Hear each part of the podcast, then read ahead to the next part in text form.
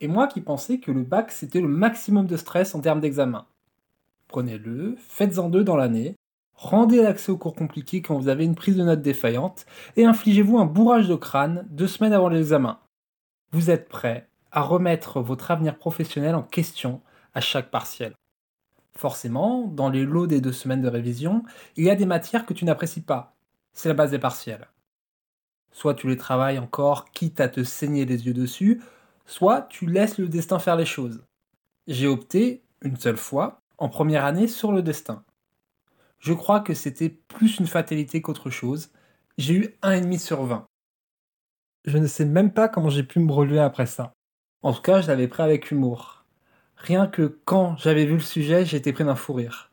Pas le fou rire du stress, hein, mais le fou rire provoqué par la découverte du cours une heure avant, et ça n'avait pas servi à grand chose pour sauver les meubles.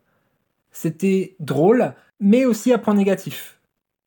Au final, on s'est tous plantés, mais quel souvenir acre et douloureux. Enfin, quand je parlais de deux semaines de révision, c'était surtout lors de mes premiers partiels que j'ai fait ça.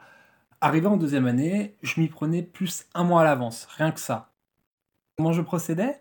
Je reprenais les cours, je faisais des fiches Bristol avec, les fameuses, et je faisais une belle mise en page avec un texte lisible où on était parti pour la première étape, l'apprentissage. Une semaine avant les partiels, je passais au tontage des cours. Je refaisais des fiches plus concises et spécifiques. C'était l'étape 2, la maîtrise. Il n'y a pas de troisième étape si ce n'est de ne pas tomber dans l'angoisse la plus totale qui te fera perdre tous tes moyens devant ta copie. Et ça m'est arrivé un bon nombre de fois. Avec le fameux casque anti-bruit et de la musique relaxante et motivante, j'étais prêt à soulever des montagnes et affronter l'inconnu des partiels. J'étais un fin stratège sur les traces des plus grands conquérants, marchant d'un pas assuré vers la gloire et la reconnaissance le regard sûr, la panoplie de stylos agencés au centimètre exact, prêt à dégainer sur le brouillon dès que le sujet était distribué. Concentration, check. Message d'encouragement de ma mère, check. Relecture de mes fiches avant l'examen, check. Allez, tu connais ton cours, ça va bien se passer. Tu vas tout déchirer, tu seras major de promo. J'ai jamais été major de promo. Mais alors, pourquoi? Pourquoi, malgré tous mes efforts, j'étais incapable d'avoir plus de 12 j'ai passé mon mois dessus à refaire des sujets d'examen. Comment ça, j'ai eu 10 et Vous voulez voir les 17 fiches Bristol que je me suis tapé 10 et demi pour tout ce travail? Mais non, c'est pas possible. Et c'est ainsi que l'étudiant conquérant que j'étais était passé de glorieux général à un soldat revendicatif. Ne vous inquiétez pas, la consultation de copie, je connais. Toujours la même chose.